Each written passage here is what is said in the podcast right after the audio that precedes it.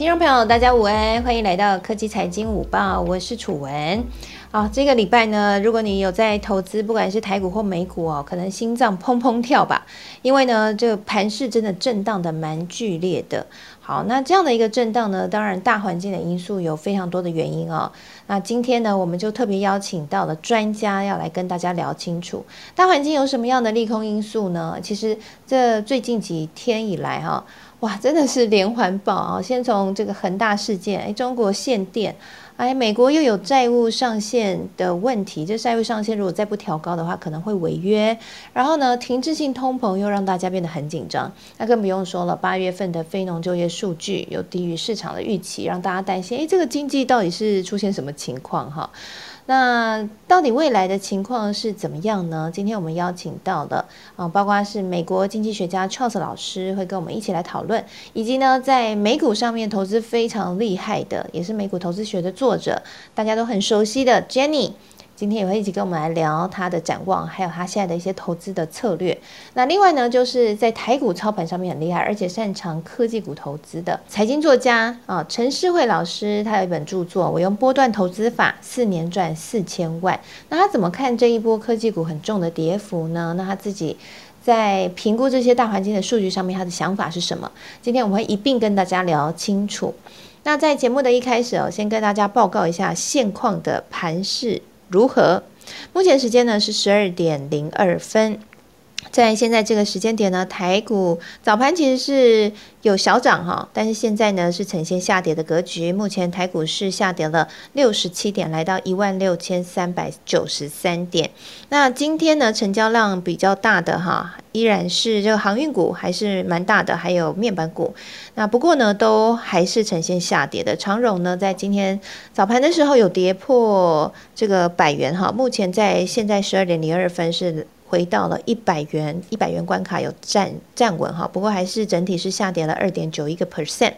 那阳明呢，目前的价位是在九十五点一 percent，嗯，九十五点一哈，今天也是下跌超过三个 percent。好，元大台湾五十反一天成交量也蛮大的，看得出来还是很多人在做避险。好，今天呢是呈现小涨的，小涨了零点五二 percent。那群创呢依然是下跌，今天是下跌两超过两个 percent 啊。好，这是目前台股的情况。那现在有什么样的最新消息呢？今天也整理给大家。首先呢是先讲到整体的经济情势。国际货币基金组织 IMF 的总裁他在礼拜二的时候出来说话了，他预期说今年全球经济成长率可能会略低于七月份预测的六个 percent，也就是今年全年经济成长率可能会不到六个 percent。为什么他突然变得比较悲观呢？原因是他认为说有几个因素，第一个是各国的债务的问题。第二个就是通膨的疑虑，第三个是各个经济体的复苏程度不一致。好，主要他担心的是在新兴市场，他认为说已开发的国家啊，比如像美国啊等等的，在二零二二年，也就是明年恢复到疫情前的经济的产出水准应该是 OK 的。但是现在大多数新兴市场和开发中的国家可能会要更多年之后才会恢复。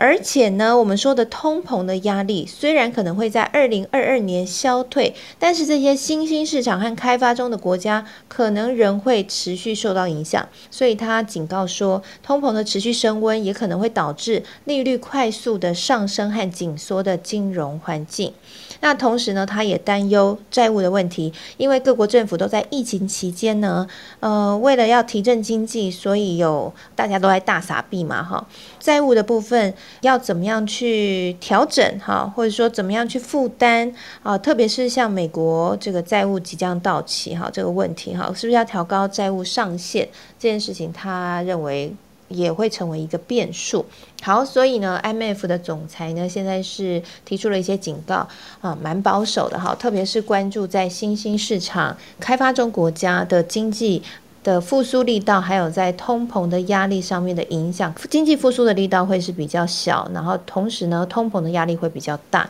这是他所担心的。好，那谈到这个债务上限呢，最近拜登生气了哈，因为呃，美国两党在债务上限是不是要调高这件事上面，到目前还是没有一个。呃明确的共识。好，那美国财政部长耶伦他在礼拜二的时候又再度警告说，十月十八号就会是最后的期限了。如果国会还是没有办法化解这个举债上限的僵局的话，美国将会陷入经济衰退。好，所以这件事情其实还蛮令人担心的。不过呢，信评机构穆迪他们却认为说，他们其实是乐观的，他们觉得国会最终还是会提高举债上限的。哈，那所以他们认为这件事情不用太担心。好，那到底会是穆迪判断正确呢，还是？叶伦的担忧正确呢，还是他们两个这个叶伦的担忧会促成穆迪最后乐观的成真？这个我们待会可以来聊一聊。好，不过还有一个另外一个要注意的地方，就是我们知道，其实联准会现在已经公布说。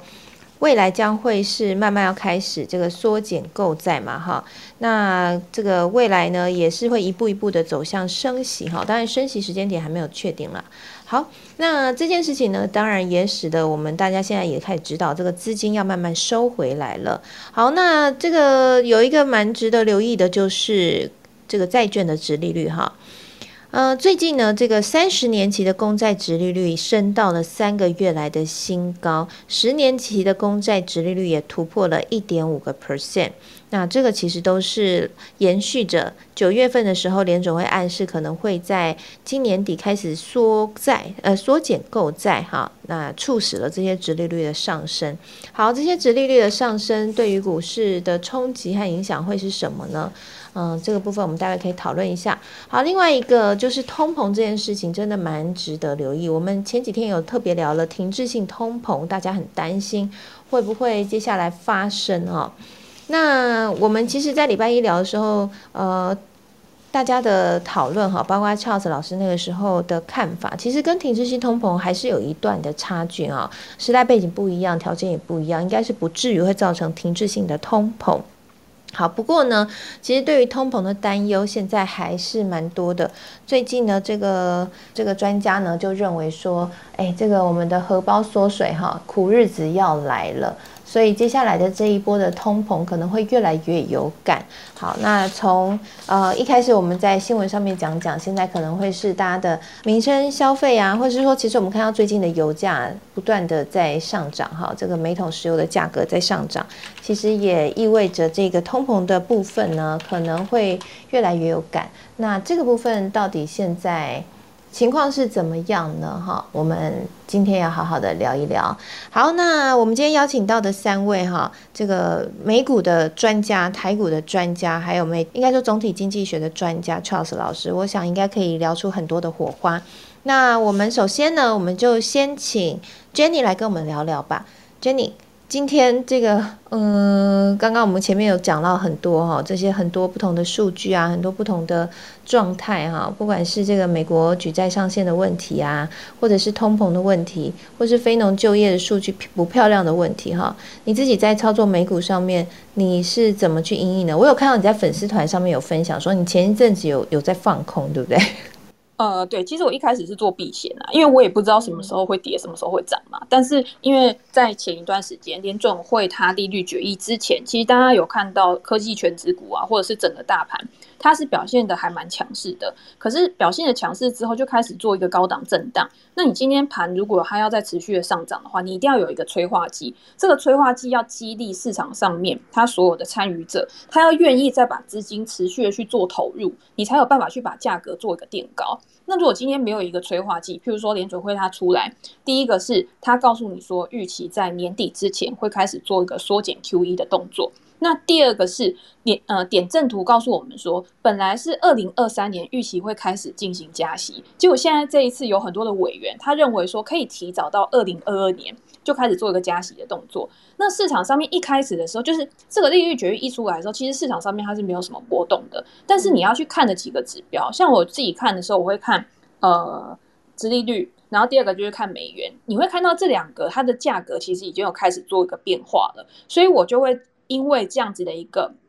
对基本面的一个情况，其实我就会去做一些避险的动作。所以我在大概九月中的时候，我就先开始去做选择权的避险。那这个选择权避险是因为我怕如果今天盘市有一个大幅度的波动的话，我的净值会受到影响，所以那个只是去维稳而已。可是，在联准会它利率决议公布了之后，你会开始发现有一些比较趋势盘的一个状况产生。那这时候，我就会采取更积极的动作，譬如说我可能会去找个股高估值的个股去做放空，或者是我直接去放空大盘，然后来帮助我，因为我原本还有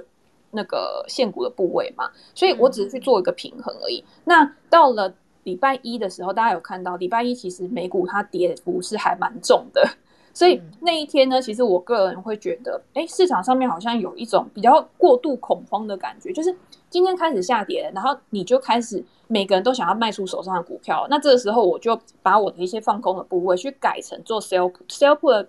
做法，就是你是去卖出卖权，也就是说，如果它今天再下跌的话，你可以去低接。这些股票，那如果今天它上涨的话，其实你就是赚权利金。那我这样子的一个操作方式是，我今天想要去低接大盘，所以我做 sell put 的时候，它真的达到了我觉得合理的水准的时候，我真的可以去买入股票。那如果它今天往上涨也没关系，因为我已经有权利金了嘛，所以我就算到时候我再去追价。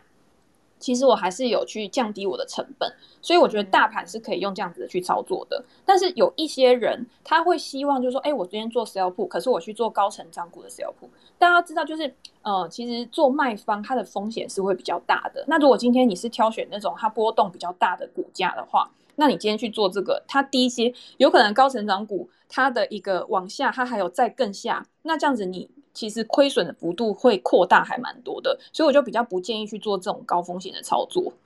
对，那对于盘势的话，我自己来看啊，我觉得现在我还是呃多方偏保守，就是我觉得大盘是可以越跌越买，就是低阶。但是如果你今天是要去买个股的话，你还是要看重基本面。那如果大家有在做呃美股的话，你会看到很多的全职股，像 Adobe 啊，或者是像。呃，很多的一些耳熟能详的公司，它现在都已经接近了年限的部分。那我们之前有讲过嘛，年限其实是一个很重要的一个支撑跟压力。如果你真的长期看好这一间公司的话，我觉得在年限附近买是相对安全的一个位置。但是如果今天整个大盘都已经不好了，那这些股票它多多少少会受到影响。那你就要去思考说，你有没有办法去承受这样子的风险？那我想问一个问题哈，呃，刚你讲完，我有好多问题想要问。我先问第一个问题，就是，呃，刚刚讲说，现在有一些其实基本面很好的全职股啊，或者说很棒的股票，他们其实已经，呃，这一波大跌已经跌到大概年线附近的位置了。那我想问，就是，那如果说它跌破了年线，但是它基本面还是不错，只是它这一次受到的冲击比较大，那你自己？还会觉得，就是你，你还会去继续低阶吗？还是你觉得跌破年限会是一个很大的警讯？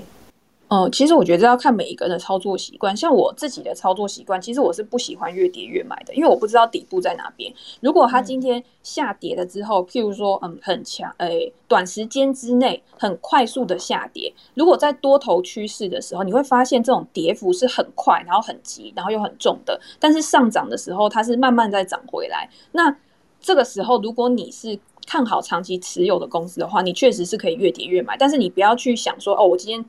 买了就是一定马上就会涨回来，它是需要时间去做一个慢慢的酝酿，然后再把那个股价带回来的。但是如果今天你是高成长股的话，我就完全不建议这样做。高成长股在大盘多头的时候，其实你去追强势的胜率是比较高的。但是大高成长股它在已经变成呃一个弱势格局，也就是说，你今天我觉得最简单就是看均线呐。如果今今天你去看一档股票，它的均线全部都是呈现负斜率的状况的时候，这个时候就表示这家公司很多人都是在卖的。那你今天你看好这家公司，你有没有办法去承受？就是现在目前供给是多于需求的一个状况，因为市场上面一直有人丢出来，你今天要怎么样去？呃，让更多人可以去买到股票，它的价格就是会持续的去下跌的嘛。那你今天反观到殖利率也是一样啊，大家去看现在殖利率，我看一下目前十年期公债殖利率已经到一点五六了。那殖利率是怎么出来的？殖利率其实也是市场上面的供给跟需求去把它定价出来的。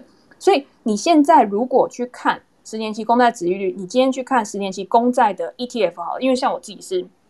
去看十年期公债的 ETF，我觉得现在债券它也是跌破了一个整理区间，所以债券现在也是很弱势的一个格局。所以你用这样子的方式去去看的时候，现在要去买债券的人，其实就会承受相对比较高的风险。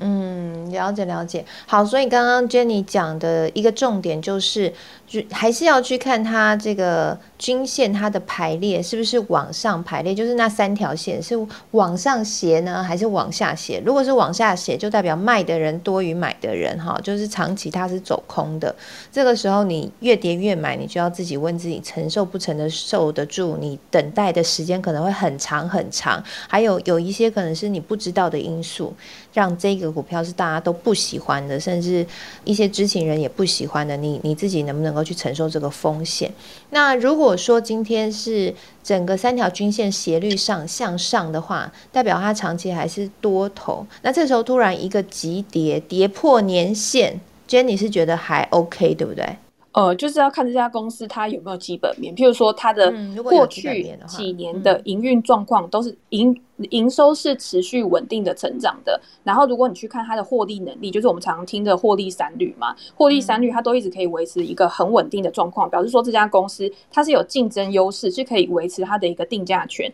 然后去巩固它的一个获利率，然后再看它的现金流量，它现金流量是不是也是可以很持续稳定的，甚至有一些公司它是可以持续的去支付股息给它的股东的，即便是未来可能在呃值利率上升的情况之下，它受到的一个影响也会比较小的，那这样子。你就可以在它靠近年线年限的时候去买。可是，如果今天已经是一家没有赚钱的公司了，那今天它可能需要去做一些外部融资啊，或者是它在未来投资的时候，它必须要呃承受的一个成本，就是它的融资成本，它在升息的循环之下，一定是会持续上升的嘛。那你今天利息是唯一一个，就是今天不管景气好还是景气坏，你都必须固定要去支付的东西。那今天如果它的一个获利能力，或或者是它的一个营收来源，在升息循环之下，或者是在未来可能景气已经趋缓，甚至是没有像去年有一个这么高度的一个需求的时候，它有没有办法就是很好的去 cover 这个利息支出？它有没有就是如果今天它没有办法去付出这个利息支出的话，也会减损它的一个获利能力，所以它的股价估值也会因为这样子而下调。这个就是一个比较完整的一个逻辑啊。嗯，我自己是很重视那个现金流量，因为我觉得如果是拍泥当 A 西尊哈，就是这个现金流量，只要资金卡不过来，这个公司岌岌可危啊。所以我自己是特别在意现金流量，就是如果它有足够的现金的话，就刚刚 Jenny 讲的获利三率、获利三率之外，我会特别去看那个现金流量，它的现金够不够这件事情哈。因为现在真的杂音蛮多的啦，嗯，到底这个。到底现在这个美国的情况怎么样哈？嗯，这个举债上限的问题现在到底有没有解哈？我想先请 Charles 老师可以帮我们补充一下美国现在最新的情况。今天这个啊，拜登他有一个嗯，就是透露出一个信息啊，因为就是说举债他们之前呃，这个国债上限其实之前他们就是要这个嗯，就叫做绝对多数，就是说希望能够啊一百票里面，就他们的参议院里面一百票里面六十票能够。能够同意通过，才能够通过这个啊，这个这个国债上限的啊往上调这样子。可是呃，现在就是五五波嘛，就是只有五十个民主党，五十个呃这个啊共和党。那嗯，基本上共和党是没有一个人会投会投会投同意的啦。没有一个人会投同意。没有，对，没有一个人会。对，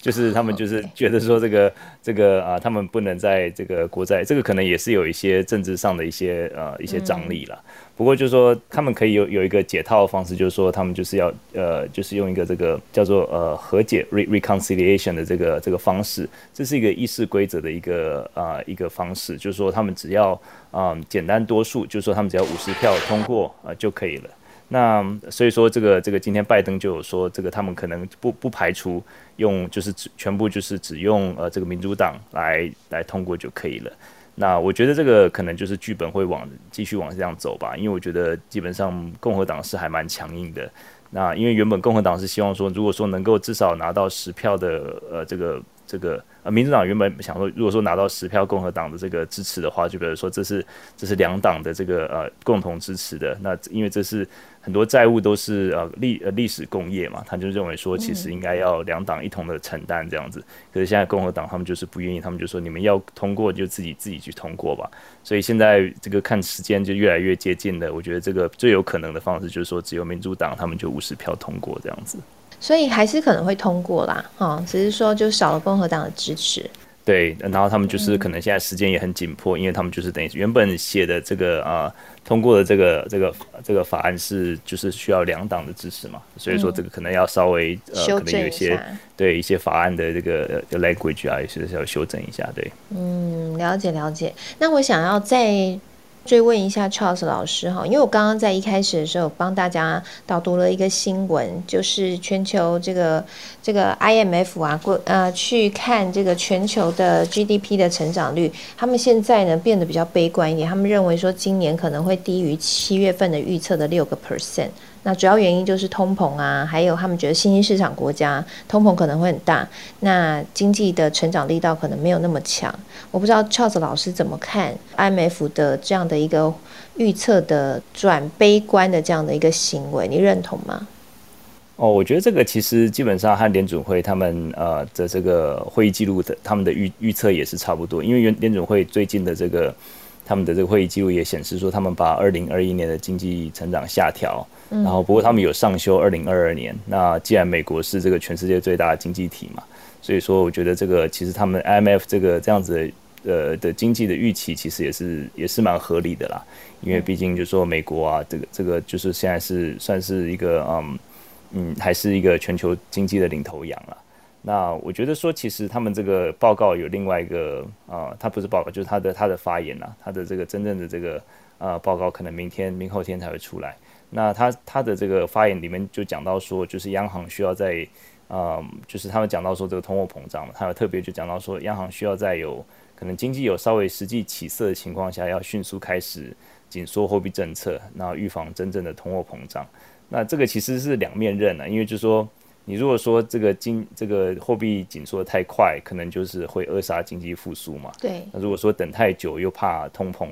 通膨就是就是就是没有办法控制这样子。所以说，我觉得这个就是每国每个国家现在都是在面临的一个危机。那如果说真的回到美国的话，毕竟美国是一个最最大的一个一个一个 player 嘛。那如果说你看这个，其实美国的这个，嗯，它这个预测其实我觉得是还蛮同意的啦。因为如果说你看最近的这个，呃，今天出来的数字有一个这个贸易赤字，美国的贸易赤字在八月的时候它是历史新高。然后因为美国因为赤字就是说你的出口比呃比进口少嘛，就是你进口比较多，出口比较少。那当然美国以往以来都是都是日贸贸易赤字嘛，但是因为现在全世界的这个经济都还是很疲软。所以没有太多人买美国的东西，所以它出口自然就是还蛮蛮弱的。那进口可以看到美国的消费力其实已经慢慢在复苏了，所以说他们就是进口就是还蛮蛮蛮多的。那就是整体来讲，我觉得美国经济呃，就说二零二一年就是就像这个预测一样，我觉得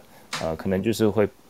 维持这个审慎保守的一个一个看法吧。不过我觉得二零二二年应该会可以微幅上扬这样子，因为我觉得他们的基本的这个消费力还是还是在的，而且就说基本，嗯，基本的这个呃，当然是通膨是一个疑虑啦。不过我觉得就是你看这个一些他们的消费数据啊，他们零售业啊等等的，我觉得都还是蛮强劲的。嗯，了解了解。那我想要请教一下 Jenny 的看法呢？你如果现在 overall 看整个现在市场的多空的杂音。Jenny，你觉得目前你自己怎么去评估目前应该说全球现在的经济状况，还有美国的经济状况？你是乐观还是悲观呢？我目前也不会太悲观的，因为美国它现在真的就是从商品转往服务的一个过程嘛。之前大家囤货囤很多，所以大家会看到很多的制造啊，或者是零售啊这些，它的一个股价表现会很好。可是现在美国你会看到，你今天在存货端，企业的存货端，其实它慢慢已经开始有一个上升的趋势。那在解封之后，其实服务的消费，比如说旅游啊，或者是像餐饮啊这一些，它已经慢慢的过渡过去的时候，那。整体的经济其实还是在复苏的状况，只是你今天消费的板块它有不一样而已。可是今天要注意的一个就是，今天呃，全世界它现在都是在面临一个紧缩的一个趋势。像今天刚刚纽西兰它也又开始去做一个升息了嘛，所以你会发现，就是在美国它。还没开始真正进行紧缩之前，其实有其他国家，它已经开始去调整它一些呃，它国内的一个经济体制。那如果今天美元它又开始持续的去强势，它也会吸引一些资金去回流到美国。那我觉得短期来说，其实资金回流对于美国来说还是比较有益的。所以我自己为什么会比较偏好美国市场的投资？现在目前这个阶这个阶段其实也是，就是因为我觉得在这样的一个情况之下，美国它就算是要陷入到一个因为紧缩而导致的经济衰退，它也是最晚去反应的一个市场。哎，所以接下来美元应该会持续在走强，对不对？我自己是看，因为我之前就一直觉得美元它是在一个打底的阶段嘛。那你今天美国它国内的经济又开始去做一个提升，一定会让呃美元它开始有一个持续转强的一个动作。但是我觉得这个。不要太快会比较好，因为你今天像汇率这种东西，或者是今天值率，如果你今天开始做个陡升的话，对于市场它的影响一定是很大的。像前几天就是在上个礼拜的时候，其实呃，值率有一度是有一点类似有点飙升的感觉啦，所以你会看到市场它其实动荡就会比较大。那在呃这个礼拜就是近几个交易日，它现在开始有趋缓，可是你看今天它又开始有一个蛮明显的一个上涨，所以你就要去观察，就是说一点五这个水平，它其实是。呃，二月的时候的一个头部的一个颈线，所以我自己会看这边是一个还蛮关键的一个点位。如果它在突破之后再一直往上冲的话，其实我觉得市场有可能会有一个比较大的回调。那另外一个就是油价的部分，因为油价之前我们也讲过很多次，就是你今天通膨很多的通膨，比如说像二手车啊这些，都已经被确认说它可能是一个。暂时性的一个通膨现象，可是房市其实目前还是一个很热络的状况。那房租其实占 CPI 的比例又还蛮高的，所以房租这个东西是大家可以去做一个关注的。那油价是很多生产成本的一个重要组成。那 OPEC 的会议其实大家在礼拜一的时候，他去做一个维持原本的一个增产的一个数量，所以这个就会让大家很意外，就是说，哎。今天油价已经开始上涨了，结果你又不开始持续的去做增产，你还是要维持原有的步伐，那不就是就是不抢钱，对不对？对你既然你你等于就是说，哎，大家现在都还是很有纪律。我那天有看到一个报道，就是说，哎，这次的产油国它还是很有纪律，就是说，哎，我维持慢慢的增产，那。这样子的情况就是大家还是很乖嘛，大家大家都有钱赚。然后如果油价在持续的去往上的话，其实对于这些产油国经济是比较有利的。可是油价一直上涨的话，对于我们现在在担心的通膨这件事情就是不利的。所以对于这些市场上面的一些投资人来说，如果你今天还看到油价它其实已经突破二零一八年的高点，它再继续有一个上涨，然后或者是你看像天然气它一直飙涨，然后带动的油价需求，因为它有一个替代效应嘛，带动的油价需求也跟着这样子一直上涨的话。其实对于市场的冲击，我觉得也一定是会有的。所以这两个东西，我觉得大家可以去关注一下。如果今天真的还有一个飙涨的状况，我觉得你应该适时的去呃调整一下自己的投资组合，或者是你可以增加一点你的现金水位，不要让你的资金全部都 all in 在市场里面。那之后回调，如果你要做调整的话，其实就会面临到一个很为难、很两难的一个状况。嗯，没错没错。嗯，谢谢 Jenny 的分享。Charles 老师要补充哈。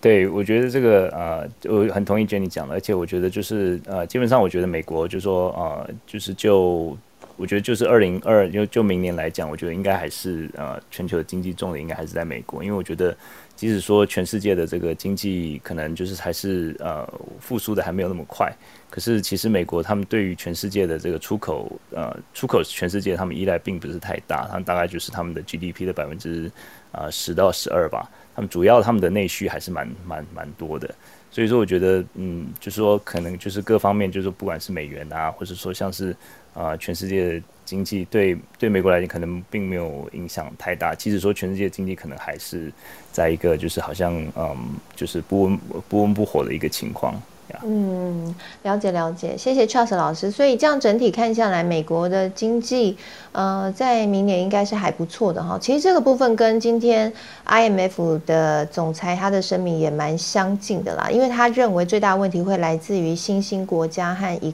和这些开发中的国家哈，新兴国家、开发中的国家可能会受到经济复苏的力道比较没那么强，然后通膨压力很大的问题哈。那已开发国家其实在明年应该都会恢复到疫情前。的经济的产出水准，所以是这个论调其实是一致的哈，所以我们今天有聊出了一个稍微的共识。那我想请教一下施慧老师，因为施慧老师对于总体经济还有对于台股的联动观察很敏锐。其实还有一个讨论的焦点，就是说中国的限电的问题会不会造成供应链这边断裂，然后还有这个塞港的问题啊。其实大家看到最近这个。虽然航运股还是一直在跌，但是其实接下来会是一个传统 Christmas 旺季嘛，哈，还有双十一啊等等的需求很大，但是会不会供给供不上来，货出不去？哎，这个老师这边怎么看呢？接下来台台股这一波震荡的特别剧烈，昨天美股还涨哦，今天台股还是跌，到底怎么一回事呢？Hello，大家好。那刚才 Jenny 哈，她讲到三个重点哦，她其实已经很敏锐的提出来说。呃，加息的部分避险，还有就是殖利率，那可以感觉到说，哎，加上刚才 Jenny 讲很多世界的一些现象跟灾难，那还有 Charles 老师刚才有讲到总体经济面，那今天我要比较注重的是应该在石油，因为我自己在投资，其实都是看石油做指标哦。那石油这边呢，我想，呃，有像我这样滚烫烫的进石油，再从石油出来的应该是不多。对，那我在书里有讲到一些。呃，其实我觉得总体经济是在投资面上最重要，尤其是像最近有很多事情发生，比如说限电。我记得呃上礼拜一的时候，呃我来参加楚文的节目，那时候我们讨论限电，那时候我还在想说会不会是大陆的阴谋论？怎么有可能就突然把电又这么告诉我们的厂说没有，今天就是没有电，突然就不能生产了。那最近呢，我也一直在观察限电这个措施。我发觉到大陆是真的，呃，他们没有煤炭了，他们真的也，呃，天然气也没了。所以呢，他甚至去跟印度买煤炭。那印度先前买了很多煤炭，十二美金，然后现在可能翻十倍卖给大陆。那大陆也真的，他真的是没有电了。因为我去观察很多脉络哦，他甚至跟澳洲变和好了。先前他很讨厌澳洲，说什么他的龙虾。啊。它的什么不准进口？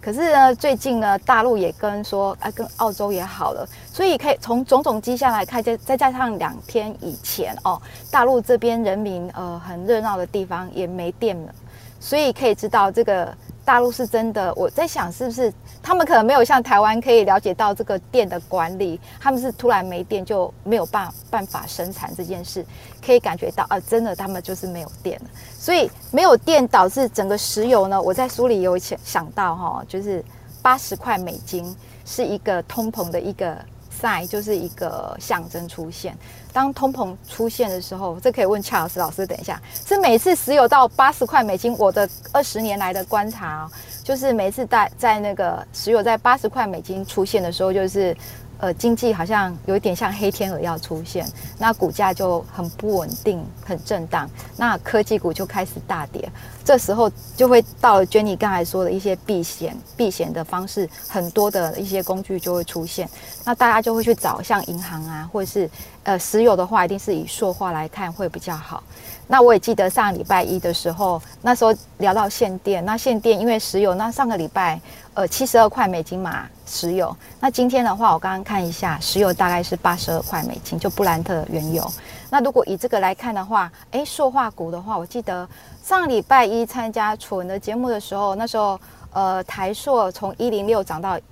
一一一吧。然后那时候我想说，哎，前波段高点是十四块，我记得在节目讲。然后在前一段是一一七、一一九这样。那你可以看台硕今天也来到一亿八了，就是可以看到这个石油涨到的威力。那如果说我是觉得说自己本身多年来的观察是说，其实塑化股未来是会很强的，因为可以看到像台硕集团三大呃三大法人已经连续投资了买它买了三周了，对。那如果今天未来石油如果是续强的话，那塑化一定会续强，因为塑化股的好处，我记得去年我石油大跌，那时候负三十七点五，我也被烫到，哦，那时候二十五万美金，在书里有讲到，大家如果看我的书话，说二十五万美金变一万块美金，然后那时候其实我就是因为石油去研究。一直拿美股，以前都是拿美股来参考台股怎么走向，就是因为石油开才开始买美股了。那刚才娟你讲的那些美股，我觉得都很棒，对呀。那那时候我记得石油在那时候二三十块，我那时候进去捡石油嘛，结果烫到负三十七点五，在石油十二块美金，我记得是去年四月的时候我买石油。就把剩下来的资金，大概七万五千块美金，哎，八万五千块美金再去买石油，然后它一直滚滚到四十块美金。其实四五十块美金的石油价格叫做一般，就是一般平均就是经济正常啊，大概石油四五十块美金。六十到七十已经有一点高了，就是经济还正常。到八十块美金的话，它就真的是一个通膨了。那加上刚才 Charles 讲到，就是美国的经济这边，呃，有那个货币紧缩的现象。然后刚才 Jenny 有谈到哦，可能欧洲跟那个澳洲、纽西兰这政府呢，银行又要升息。那升息其实你可以看到最近的银行股，先前我们讲到说，哎，台邦、台湾像富邦金、国泰金。呃，可能有十五档的银行股，呃，其实，在这一波跌势，他们都跌得不深。那你会看到富邦金或国泰金最近比较下来，是因为他们有配股配息。像富邦金如果含配股加上呃配息的话，是一万一千块，所以它要填选就是填一万一一千块回去。可是你看到它的股市其实是算还蛮强劲的，没有什么跌太多。所以如果大家真的要像 Jenny 刚才讲的说，哎，有一些避险。避险的一些工具的话，也许啦，塑化或者钢铁这种民生需求比较强的，或者是金融股，可以是一个很好的一个避险方式。那刚才那个那个楚文有提到哦，那科技股怎么办？难道 科技股要居居了吗？对啊，而且科技大家都说这个科技趋势没变啊，是啊，AI 啊、五 G 啊、物联网啊等等的，都还是会带动整个这个相关的需求会越来越强嘛。对，那不过就现在说，哎，限电做不出来，这会是短期的现象，对不对？还是那那那如果我今天是空手，我短期我可以接吗？还是说这个这时候真的要停看停？如果在这时候，通常其实像我自己本身啊，其实我也跟大家一样是个散户，那我也不是专职的投资人。我会做的是，有时候就像国画里面说，留白也是很漂亮。有时候休息一下，其实是在储蓄能量。那最近这一段时间是用时间换动能啊，因为其实可以看到疫情的关系，台湾的科技业其实是非常非常的好，不管是面板，你看，其实最近面板族群应该是最强的吧。很难得看到，我觉得常常看到外资的报告，我们就参考就好了。因为外资报告说什么面板啊，可能会下降啊。可是你可以看到哈，通常如果说当我看到一个财经新闻，我怎么判断它是真的是假的？比如说像前一阵子他说面板不好的时候，那哎，可是我们可以看到，我记得跟楚文我们有一集有聊到哈，那个面板就是它的族群就看那个。呃，奇邦，奇邦它获利率好，那面板应该不错。还有就是驱动 IC，你可以看到像敦泰啊，最近股价是创新高哦。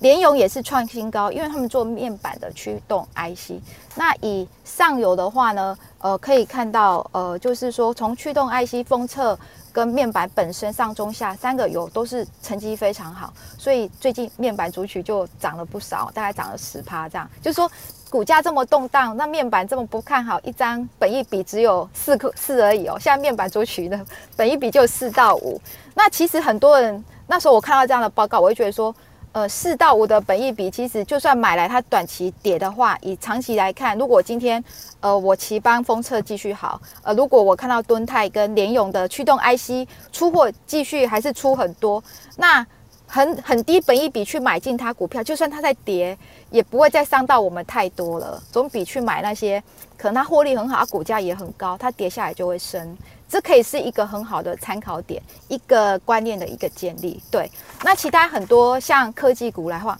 其实每一个科技股，不管你从 IC 设计、从台积啊、联发，任何其实看起来今年的科技股的获利率都是去年的可能二到三成。那塑化。比去年的成长呢，接接近是五成，钢铁大概比去年成长接近四成。那以钢铁股来看呢，它的获利是去年四倍。你看我现在讲的都很好哦，但是最近没有，大家都没有看到大涨，大家可以参考一下。那塑化的话呢，也是去年的二点五倍。那像呃像面板股的话，去年不太赚，今年也赚了三四块。记忆体族群各个族群都是去年的两倍、三倍的获利哈。所以如果我是各位呃空手的朋友们的话，我会在每一个产业只挑出龙头股，然后去看它的获利跟本益比算出来，在每一次的大跌的时候，可以像刚才娟你说，就是每次大跌，如果你觉得它未来营收获利其实是不错的，倒是不失可以在破年线的时候放一些，然后放在口袋里面。然后慢慢的在观察，那我觉得现在最重要的指标，除了石油之外，如果石油刚才呃，像 Charles Jenny 有提到哈，石油为什么产油国不产？因为那时候那个石油我呃买了很多，那时候买了二十五万美金石油的时候，变成一万美金的时候，其实我花了每天都花很多功夫去研究石油产油国的心态。然后他们的心态其实老实说啦，因为我是那时候买那个 ETF 是两倍杠杆，所以我伤的也很重。所以既然伤那么重，就好好念书。我 K 了，我在石油方面应该是每天很关注它。他们的心态是这样，先前大家有讲到说，我觉得全世界石油会赚钱就是产油国了，因为由他们操纵大家的生食活权哦，哦谁赚钱谁不赚钱。因为先前你看。负三十七点五，在去年四月二十一号的时候，石油变成负三十七点五块美金，代表说，哎，今天我跟楚文买石油，我跟楚文买石油，楚文要付我钱，哎，我跟楚文买石油，楚文是卖方，还要付我三十七点五块美金，所以那时候大陆很多买石油的都跳楼自杀，吼，对啊，那石油的产油国为什么负三十七点五的时候，其实产油国他们超他们是故意的，其实赚钱也是他们。他们自己会去买卖方，他们会自己去操作，都是中东。所以为什么说中东产石油的人，他根本不怕说现在石油是涨还是跌？你看他们每天会议，哎，现在有很少的时候，应该是石油应该是呃要产出，你可以获利更多啊。可是其实你知道吗？石油中东他们那时候想这么做，就是想把美国的油页油页岩，我想邱老师应该知道，就是希望他们都页页对页岩油都倒闭。对，因为页岩油的平均是三十五到四十块美金，所以他们那时候是故意，就是说我今天把美国打趴的话，那世界就是我持有我要涨多少就可以涨多少。可是像美国的页岩油，因为他们风景跟中中东的风景是不一样，中东如果减少产量，它的风景是很快可以复苏的。可是页岩油是高科技，它必须去提炼，它已经花了那么多钱，风景要再打开，其实没有想象中那么简单，可能要花个一年。或是多久的时间去复苏？呃，美国也会想说，诶，现在疫情我到底需不需要再开井这件事情，对美国的这些已经倒闭掉的页岩油公司是一个很大的挑战，因为美国的页岩油都倒了，实在太多家了。那以这样来看的话呢，所以中东它现在要不要获利，要获利多少，由他们掌控。所以呢，我觉得如果大家想要投资科技股这一类的话，可以去观察一下这个油的价格可不可以下来一点，要不要？科技的成本也会继续的上升。那我的经验呢，就是这二十年来我在看的经验是，每一次油价只要超过八十的时候，差不多都会有一些灾难发生。如果大家可以听一下。啊，看看未来油价的走势，我觉得这样会更稳健。这样，嗯，好，我想哈，这个诗慧老师说的也是一个很值得大家，就是是一个蛮，我觉得我很认同啦哈。这那个这个 sign 哈，真的很重要。我觉得就像刚刚 Jenny 和诗慧老师讲的，有一个共通点，不知道大家有没有听到？就是在现在这样的一个不确定性比较高的时候呢，这个现金的部位哈，大家要提高多一些哈，有现金在手上，不管是今天如果大盘再跌下去，你也有子弹可以继续去承接，或者是呢啊，反正不管是进可攻啊，退可守，你都有现金哈，你有子弹在身边，这件事情蛮重要的。那我想要再追问一下 Jenny 哦，刚刚诗慧老师有讲到科技股的部分，就是接下来的中国限电啊，可能会使呃科技股这边有比较大压力，然后还有呃刚刚讲到的油价的部分上扬，也会使得科技股有比较大的压力。那 Jenny 自己。在科技股这边，你有先进行调节了吗？呃，科技股有，但是我觉得，呃。当价格在往下的时候，其实还是可以去做布局。而且我觉得科技股有分很多种，硬体跟软体。今天你要再重新布局的时候，你要从哪一边去做切入，其实就很重要。那在美股的部分，其实呃，软体当然是现在目前美股市场上面大家最关注的一个产业嘛。不管你今天是呃 SaaS 软体股的这个下游的应用，或者是上游它可能有一些基础建设平台的部分，那我自己会比较喜欢的是投资在像基础建设或者是平台，因为他们第一个是。是有规模优势，你会发现可以去提供云端基础建设的公司，都是像亚马逊啊、微软啊、Google 啊这种，就是它本来就已经有一个很赚钱的本业，然后它把这些很赚钱的本业再去投资它的一个基础建设，然后当很多人去做数位转型的时候，它都需要去用到这些公司的服务，它不得不去用，因为小公司它的资本。力没有那么雄厚，所以你今天它的规模优势只会让它大者越来越大而已。那小的公司它可能就是在应用端，它可能可以有一个很爆发性的成长。但是这个爆发性的成长，随着使用者越来越多，其实也会慢慢的趋缓。那估值在呃市场上面比较动荡的时候，确实是会有一个比较大的一个变化。所以如果大家现在要去投资，会应对到未来的这个升息循环，你会觉得有一些科技股它会有个估值回调的压力。你去找那种产业中它的市占率是很高的，然后它的营业状况是很好的，然后它的使用者人数已经。呃，我觉得有一个很方便的方法，就是你去看这家公司提供的服务，它有没有一个可取代性，或者是它提供的这个服务，其实它已经成为业界的一个标准化。譬如说像 Adobe，它投它的那个 Photoshop，或者是像 AI 啊这种软体，它是不是很难找到一个替代品？那或者是像呃微软的它的 Office，其实也是很难找到替代品。这一种你一看就知道它的竞争优势在哪里的。在股票下跌的时候，其实你去买就是比较安全的。那如果你今天完全不懂这家科技公司，你只是认为哎市场上面有很多的资金去投入，那如果为过去的成长，它是用资金行情去推升股价的话，那在资金慢慢的退潮，连总会开始有一个紧缩的动作的时候，这些资金它一定是会跑到就是比较稳健的一些区块。那这个时候你自己就要小心。嗯，了解了解。好，我想 Jenny 帮大家画出了一个很清晰的蓝图哈，就是如果你要投资科技股，你要看一下它是软体还是硬体。那软体的部分呢，其实现在美股有一些很棒的公司都在软体这边做得很好。我想软体的话，它其实也比较不会有那么强大的资金压力，因为这种做起来的话，它主要是靠脑力和人力嘛。然后还有一个就是刚刚 Jenny 提到的，就是网络效应，就是如果说越多人用的话，它规模经济会跑得更快啊，越就像我们 Facebook，它只要越多人用，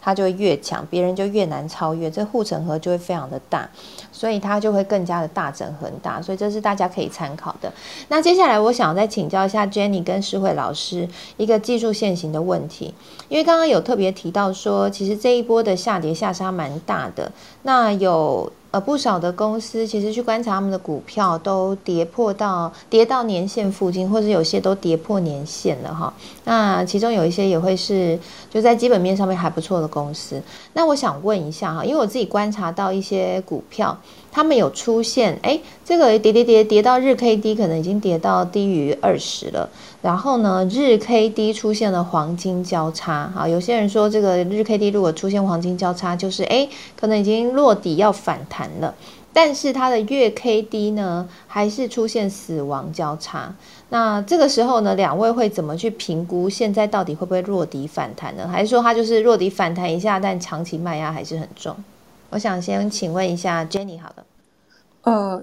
我虽然就是常跟大家分享就是技术分析的东西，但是我自己是不看指标的，譬如说像 K D 啊、M A C D、R S I 这些，看吗？我都不看，都会看。我记得你一开始从技术线型出来，对，可是因为我看的是形态，就是我自己看的是一个股价它的一个长期的一个趋势。大家在看形态的时候，其实如果你今天看技术分析，大家会觉得说技术分析就是一根一根的 K 棒嘛。我今天是开高走低，开低走高，然后 K 棒是红 K 还是黑 K，就是用这样去看技术分析。但是我自己在看的时候，其实你要把这些 K 棒集合起来，因为这些 K 棒它是市场上面所有的参与者，他去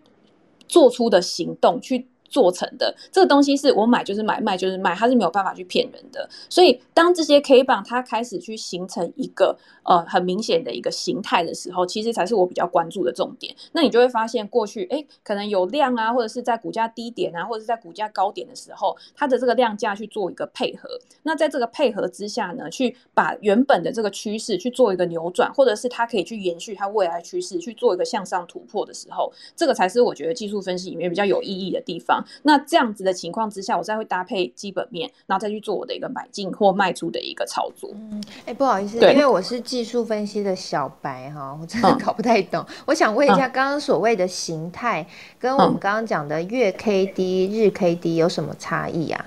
有差别，就是形态是 K 棒去集结而成的，所以你是看。呃，上半圆就是如果大家现在有在看技术线图，那 K D 啊或这些这些是用数据，它等于是有点类似像统计数据啊，所以它会是比较落后的一个指标。那你说形态它也是落后指标，可是我觉得形态是比较难去有一个比较大幅度的变化，因为你今天好，我今天 K D 在高档好了，可是我今天 K D 在高档，它是可以去做钝化，就是我可以维持在高档很久的一段时间。所以你今天如果只是单用 K D 去做操作的话，其实你有可能就是。一直被嘎，因为它就是一直维持在高档，然后它一直往上涨，一直往上涨，那你就一直被嘎，一直被嘎，所以你是很难去有一个出场点的。但是如果你今天是形态，我我如果大家因为我知道很多人真的对形态或者是技术分析比较不懂，你呃我最常用的几个技术形态就是，如果今天股价它突破了过去一个波段的一个高点，譬如说它创下了历史新高。可是它在创下历史新高之后的一两天，它突然又有带量，然后往下跌破了过去的历史新高，就表示说它今天没有动能去让它可以去推升往上，就是突破新高之后再继续往上。这个就是我觉得股价转弱的一个蛮重要的一个讯号，就是用这样子。但是这不代表说你就是要把股票全部卖掉，有可能只是因为呃股价突破新高之后，有人去做换手，有人做获利了结而已。所以在这样子，我会去注意，但是我不会去卖。呃，出清股票，我可能会做减码，因为它可能在这样的一个时间点，筹码做换手的时候，它会有一个拉回。那拉回如果再跌到支撑，那这个支撑你可能可以看均线啊，或者是呃其他的一个指标的一个关键点，然后你再去做加减码的动作。这有点抽象了，嗯，大概可以稍微稍微可以理解哈。这是技术小白，真的是要努力学习一下。对对对，就是我说我啦，反正就是指标就是创新高，然后创新高之后是继续往上还是突破向下，然后用这样子去判断。哦，懂懂懂，所以你会特别去注意那些股价突破新高的之后的。呃，走势，然后来作为你要不要减码的或者是加码的依据。那如果说它突破新高之后又往上走。那你就会继续加码吗？可是已经超级高嘞，没有没有没有突破新高。如果你今天本来就已经持有这只股票，突破新高之后，它如果没有什么动，你就不需要去做减码嘛。可是如果今天你是突破新高之后，你想要去做追价，那这个时候你就要搭配大盘来看，因为大盘在强势的时候，你去追创新高的股票胜率比较高。可是如果大盘整体是维持盘整或者是弱势格局的时候，你去追创新高的股票胜率就会比较低。那这个时候你在做停损停利点的一个拿捏之上，你就要。做更严格，所以这东西其实是还蛮多 mega 的。嗯，这真的蛮难的。嗯，了解了解。那我想要再请教一下诗慧老师，对，诗慧老师的做法呢，可以跟我们来来分享一下。嗯，刚才 Jenny 她要把形态是讲的非常非常的清楚。那我的方式的话呢，其实我比较属于。其实我跟 Jenny 蛮像，我们都属于比较价值投资型。那我观察过很多投资者，就是说，如果他是以价值投资法，就是以看像总经啊、产业跟基本面的投资者，他会活得比较久，而且他会变成一部书，就是说，你可以慢慢的建立起自己的投资信仰，然后你的经验跟次数是可以累积成长，自己个人自己累积成长。那现在很多的年轻人他比较崇尚技术线型，那其实对于真的投资很久很久的人来看的话，技术线型我会大概占我投资部位的可能十 percent。我可能最重要，我觉得就是树干，就是总金啊，总金好就是投资就简单多啦。就像刚才娟你说强势，那你买哪一只可能都会涨。所以总金对我来讲就像树干。那像产业基本面，就像我们树叶，你要长得好，一定有就是产业基本面，可能它可能占个四成这样。那技术线型其实我觉得它比较类似像。我会去分析它买进买出点的讯号，但是它对我来讲有点像纸上谈兵。其实技术线型是可以做的，或者是说我也不知道三大法人在说什么。那很多人就说，哎，技术线型有五百张图、几百张图。那我我其实刚开始也跟楚文一样，我为了想把技术线型练好，我看了四年的前线前线百分百去练技术线型。可是我把我会把通常我的学习是我我学到的东西，我会实际的拿来应用，自己操作，实际操作。可是我觉得最后呢，还是真的是基本面最重要了。基本面产业跟总金技术线型真的常常会骗人家，但是我会用技术线型去做买进跟买出，我只看两条线，呃，一个。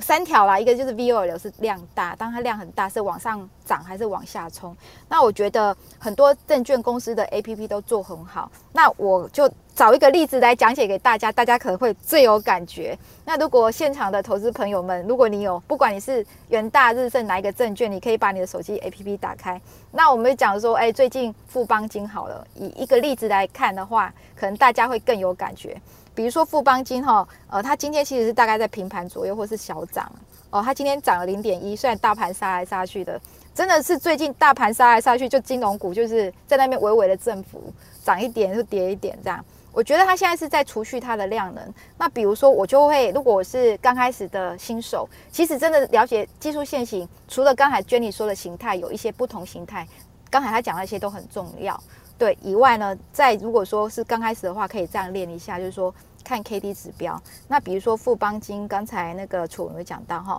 它现在刚好日 K D 是小小的黄金交叉，因为这就是呃证券公司它的 A P P 都会秀出这些。那它小小的黄金交叉交叉来看，另外一个我会看 M A C D，就是说你可以照我现在说的，自己就回去练习。那这个练习你就看一支你觉得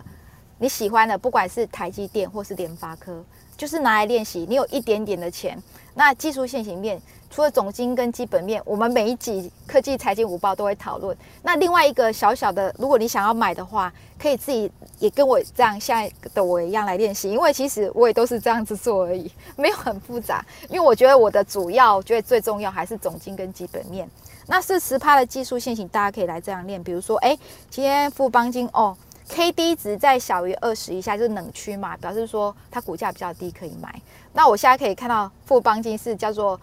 低点动画中，就是它就是十七点零六，哎，小于二十了。然后 D K 要大于 D 嘛，D 是十六点六八。我想很多人大家都知道，就我就会去注意它，因为它已经来到这一区。那它 MACD，我觉得它可能绿快要翻红，因为它一个红 K 棒还没出来，像它都是绿色的。如果它有一个红 K 棒，有一个小小的点跑出来，那也许它就会再往上升。大概我大概都是这样的判断，但是还是要以产业跟基本面为主，就先这样子，对。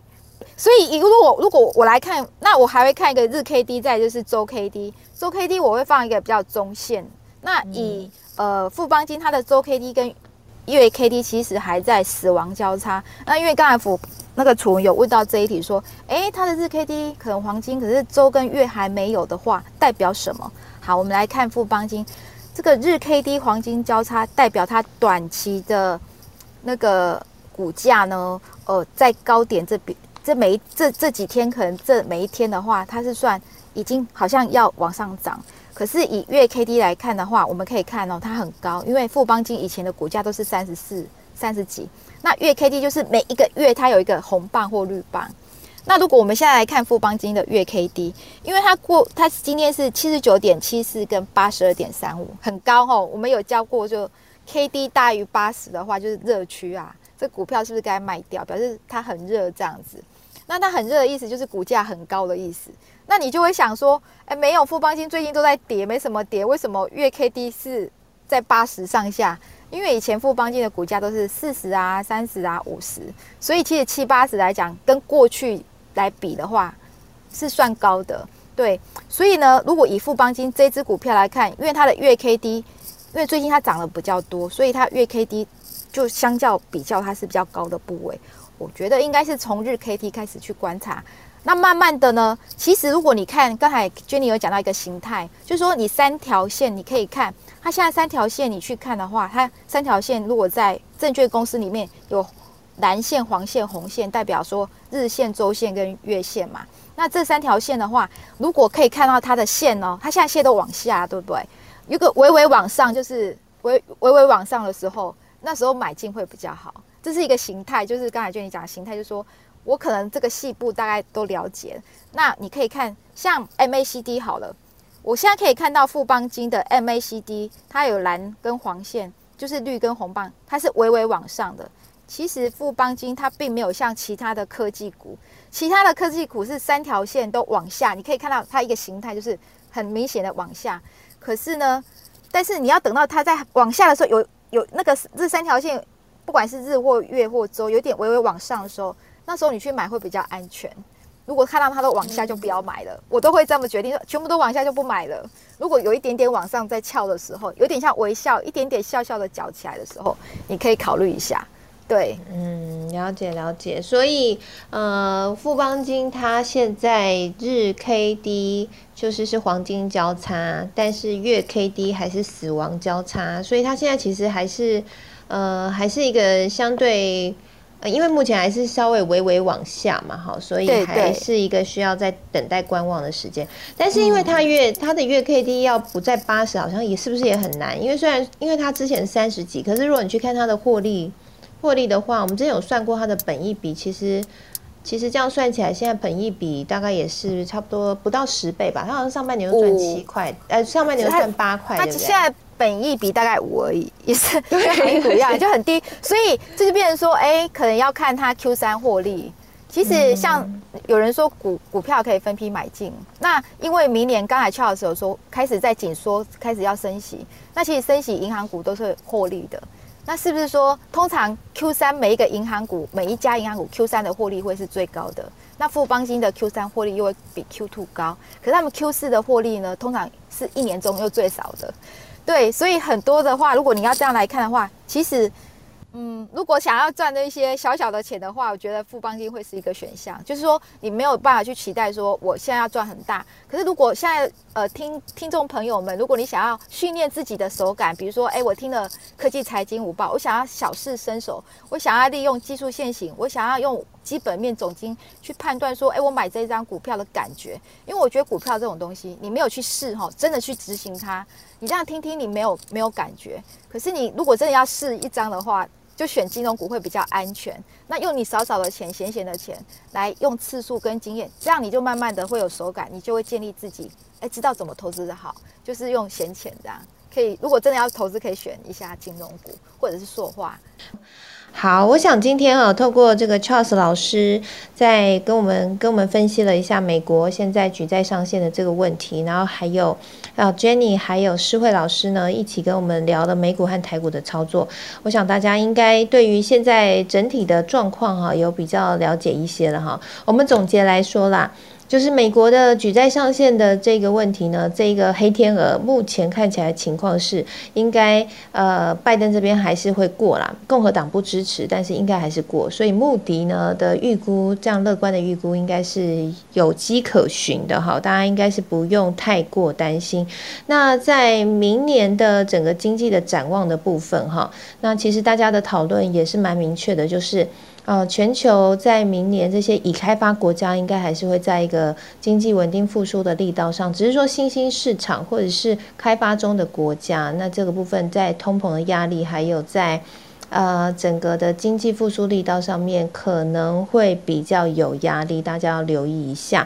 那另外还有一个很重要的 sign，就是现在整个的趋势，随着呢美国即将缩减购债，还有升息。美元已经在转强当中，未来还会再持续慢慢的转强哈，所以美元转强确实对于我自己的观察啦，在投资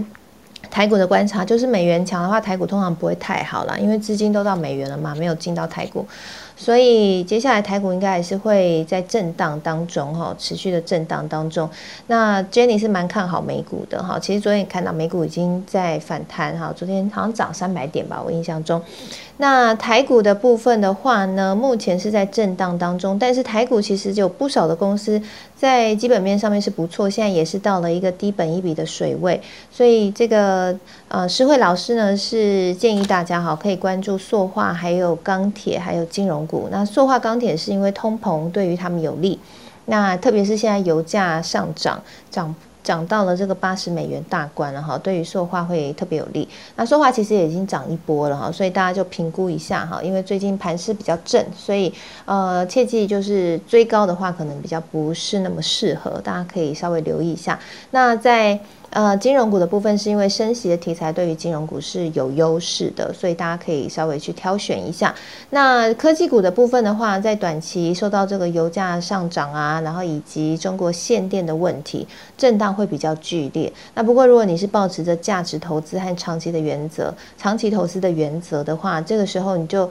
可以密切的注意一下他们这些科技股，如果在趋势面。在整个公司的基本面，哈，特别是它的财务体制上面，刚刚 Jenny 有特别讲到了哈。这个三率对不对？获利三率，以及呢，呃，像我自己很重视的现金水位，这些都是保持的正常的水准的话，其实我觉得我们就用时间换空间吧，也不用过度的紧张，因为整体的呃产业呃整体的科技的趋势，我们说物联网啊，或者是 AI 呀、电动车啊，这些都还是呃对对于台湾的科技股来说，其实它还是一个长期未来会有很大市场商机的一个趋势哈。所以别人恐慌的时候，我们要冷静一下。不过很重要的是。还是要调整一下自己的资产配置的资金的部位，可以把现金的水位拉高一点，让自己有子弹在身边。如果出现大问题的时候，你还可以去调度，好，还可以去调配和调度。好，那以上呢就是提供给大家来做参考啦。希望今天我们所聊的这些内容呢，可以对大家有所帮助了。我自己是感觉很有帮助啦，谢谢三位。那更多的内容，还有如果你中间才进来的朋友，你没有听到前面这些精彩的分享，那没有关系，因为你可以加入到脸书，我们的脸书社团科技财经五报俱乐部，我们稍后会将完整的音频连接放在社团里面，你就可以去回放回听喽。那同时，我们也会在社团里面公布节目的消息，还有一些就是交流。大家，我我好喜欢哦，就是我们社团团友，大家都会把看到的一些新消息和新的新闻，就是上传上来彼此分享哈。我自己都会参考大家分享的内容去做节目的制作，所以谢谢大家的分享。那也欢迎大家可以加入脸书社团一起来讨论，让我们一起在这个混乱的局势当中找到未来的出路喽。好，那今天谢谢大家参与科技财经午报，我们就这个礼拜五，因为楚文，呃，要去录一个节目哈。因为我最近我开了一个新节目，是跟工研院合作的科技哪里去的节目。那我们是在聊，就是如何保护地球啊，近零碳排一些科技的一些新科技的知识哈。那用有趣的方式来呈现哈，反正它是一档节目就对。那我最近因为在忙这一档节目，所以礼拜五的时候我们可能就没有办法开那个周五的欢乐周末房哈。但是下礼拜五我们会开周五的周五欢乐房哈，下礼拜五的时候会开，所以这礼拜五就没有开了，请大家见谅。那相关节目的消息，那就欢迎加入点书社团，我们在里面都会公告。好，那也别忘了哈，如果你想要收到免费的电子报的话。那记得在脸书社团里面有这个可以申请的连接，你就填写问卷，留下你的 email 就可以收到了。那我们就会把这个礼拜的热门话题，还有节目的重点精华都会寄给大家。好，谢谢大家啦，那我们就下礼拜见喽，拜拜。